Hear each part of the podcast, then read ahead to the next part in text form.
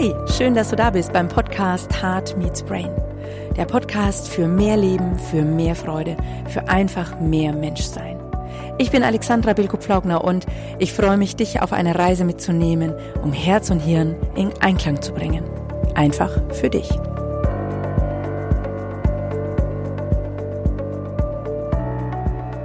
Hätte, hätte Fahrradkette oder einfach gesagt Selbstverarsche. Kannst du dich erinnern, wann du selbst genau mal diesen Spruch zum letzten Mal gesagt hast?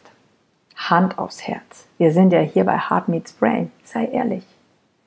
Gab es nicht die Momente, in denen du oder andere sagten, also wenn ich mal mehr Zeit hätte, also dann würde ich ja Punkt, Punkt, Punkt machen. Oder es müsste einfach mal alles etwas langsamer werden. Also dann hätte ich ja mehr Zeit für meine Familie mehr Möglichkeiten, mehr Gedanken zu machen, über Punkt, Punkt, Punkt zu sprechen oder neue Entscheidungen zu treffen. Oder für was auch immer. Hm, wenn ich in den Spiegel schaue, dann, ja, dann habe auch ich genau diese Momente immer mal wieder gehabt. Ich bin einfach mal so richtig ehrlich, das bin ich im Grunde ja immer. Obwohl ich mich mit dem Themen von Bewusstwerden, von Umsetzung, von was sind meine Hinderer, herausfinden, ja intensiv beschäftige, Kraft meiner Wassersuppe. Zugleich, es gab es einfach scheinbar keine Möglichkeit zu den damaligen Zeitpunkten, zumindest in meinem eigenen Kopf. Und jetzt? Genau. Es gibt gerade keinen Grund dafür zu behaupten, man hätte ja, wenn man denn könnte. Denn dank Corona wurden wir alle in eine Art Retreat geschickt ob wir wollten oder nicht. Die Welt scheint stillzustehen und plötzlich haben wir Zeit. Zeit für unsere ganz persönliche Nach-Innenschau. Wir werden gerade gnadenlos auf uns selbst zurückgeworfen und haben die Möglichkeit, in den Spiegel zu schauen. Okay, das ist nicht immer lustig, ich weiß, aber du weißt ja, du bist der Vorstandsvorsitzender deines Unternehmens. Das heißt, du hast jetzt die Chance, deine eigenen Muster zu erkennen. Zu erkennen, wo du wie reagierst oder wo du agierst. Du kannst erkennen, welche Gefühle in welchen Bereichen deines Lebens da sind, wo du vielleicht merkst, hm, ich glaube, da darf ich tatsächlich noch was aufräumen. Du darfst deine Bedürfnisse klarer wahrnehmen und yep, dafür auch einstehen.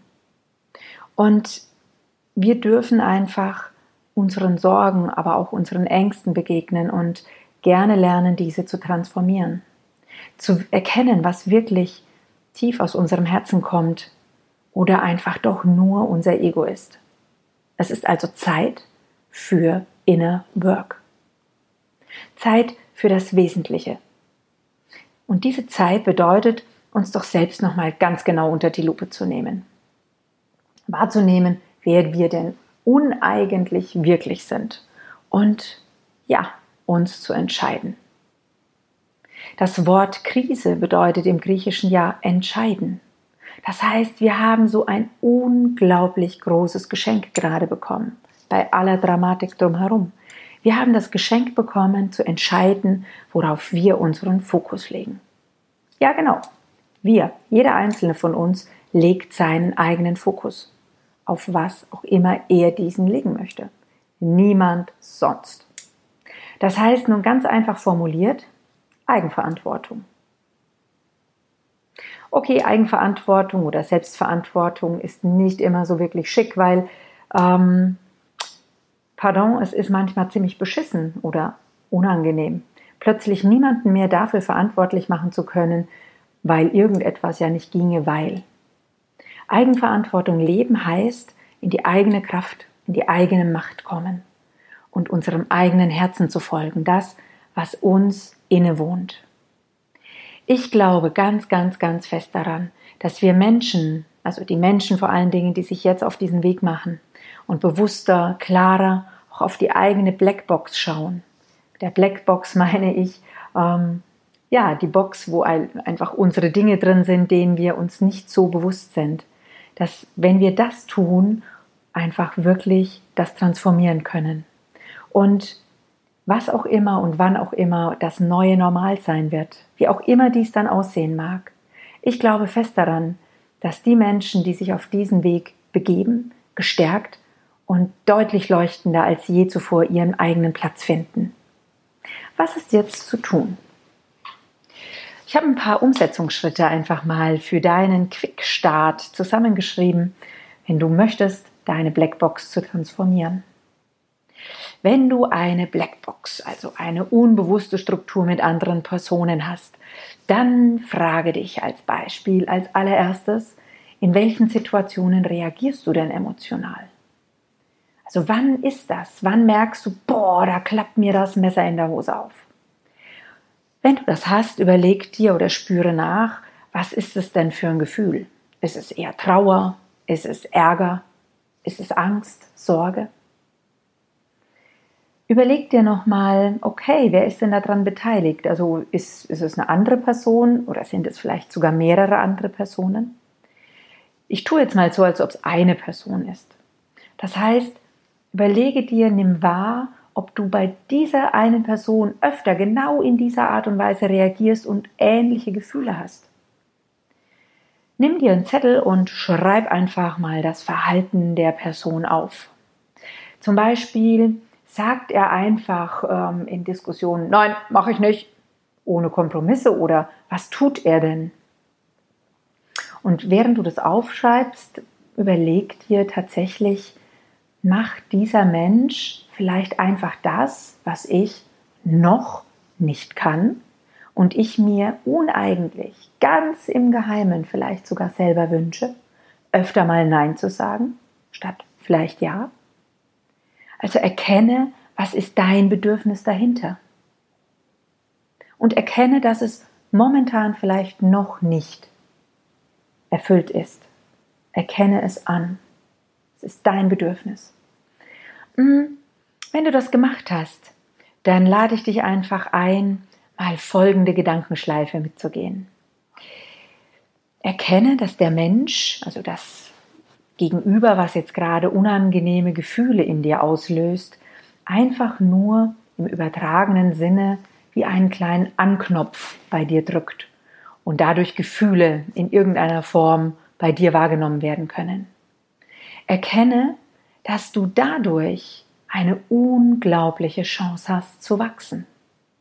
Denn im Grunde ist dieser Mensch einfach dein Arschengel. Ich danke dem Robert Beetz einfach so sehr für diesen Begriff. Ich liebe ihn so sehr, weil im Grunde ist dieser Mensch im ersten Schritt gefühlt ein Arsch. Er macht komische Gefühle in dir. Du hast das Gefühl, boah, Mann, oh, so was Blödes jetzt.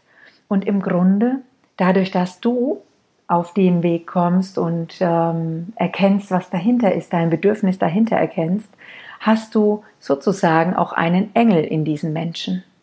Weil er einfach dir die Chance gibt, dadurch, dass er genau das so tut, wie er es tut, die Dinge in dir zu heilen und die Dinge zu transformieren, mehr und mehr deinen Bedürfnissen näher zu kommen und das zu tun, was du uneigentlich gerne machen möchtest. Ich finde diese, diese Sichtweise unglaublich erleichternd, weil wir anfangen können, tatsächlich das dahinter zu erkennen. Und ja, manchmal gibt es auch Situationen, wo es vielleicht auch nur um Aufschieberitis geht. Nur in Anführungsstrichen. Aufschieberitis sind vielleicht die Dinge, wo du denkst, ah, müsste ich ja mal machen, ja, ähm, ich müsste mal meinen Dachboden aufräumen oder ich müsste mal machen, ich müsste mal was schreiben, ich müsste mal einen Kunden anrufen und überleg dir im Grunde genau die gleiche Abfolge.